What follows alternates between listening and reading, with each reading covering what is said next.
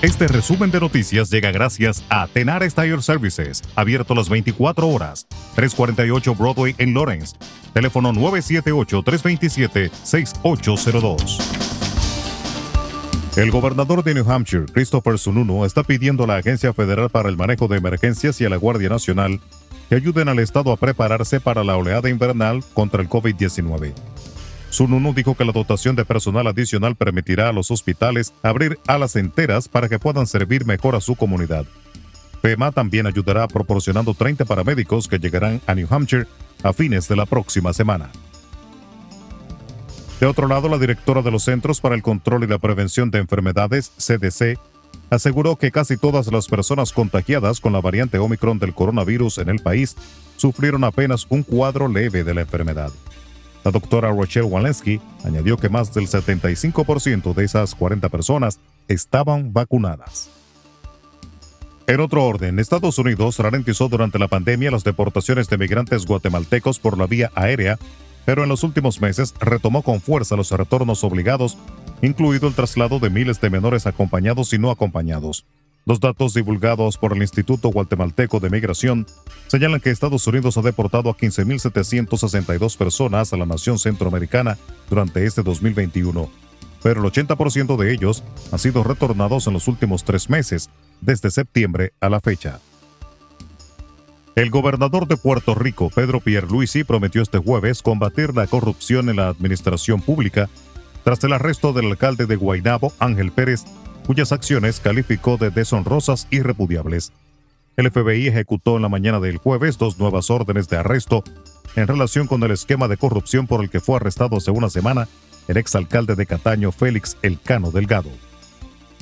La Guardia Costera de Estados Unidos detuvo a nueve personas entre colombianos y dominicanos tras el decomiso de más de cerca de cuatro toneladas de cocaína valorada en 148 millones de dólares en tres operaciones realizadas en las últimas dos semanas en el Mar Caribe. La institución detalló este jueves en un comunicado que la droga fue descargada el martes en una base de Miami Beach, en el sur de Florida.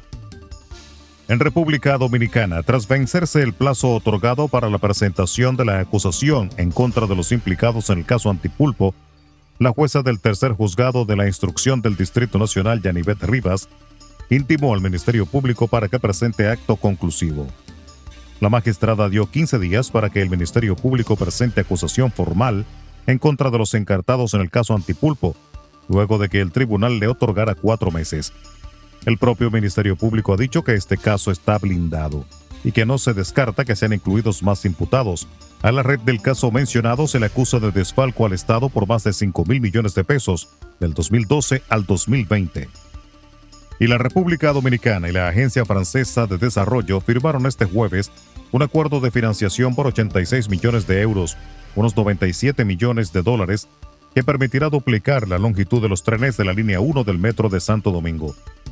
Esta iniciativa ayudará a transportar alrededor de 66 mil pasajeros adicionales por día laborable en esta línea, reduciendo las filas de espera en las horas pico, según el convenio firmado entre el ministro de la Presidencia, Lisandro Macarrulla, y el ministro francés de Comercio Exterior Frank Riester de visita en el país. El objetivo de estos acuerdos es que República Dominicana, primer socio comercial de Francia en el Caribe, alcance la mayor cobertura territorial de los sistemas de transporte masivo, aumentando la calidad de vida de los ciudadanos mediante la reducción del gasto de transporte, que representa el 25% de las familias de escasos recursos. Resumen de noticias. La verdad en acción. Jorge Auden. Conduzca seguro confiando el cuidado de sus ruedas a Tenares Tire Services, abierto las 24 horas, los 7 días de la semana.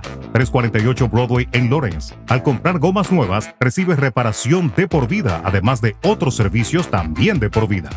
Tenares Tire Services también ofrece alineación y balanceo y autodetailing. Las mejores gomas nuevas y usadas en Tenares Tire Services, con el trato afable de Brian de Peña y su equipo. Tenares Tire Services, 348 Broadway en Lawrence. Teléfono 978-327-6802.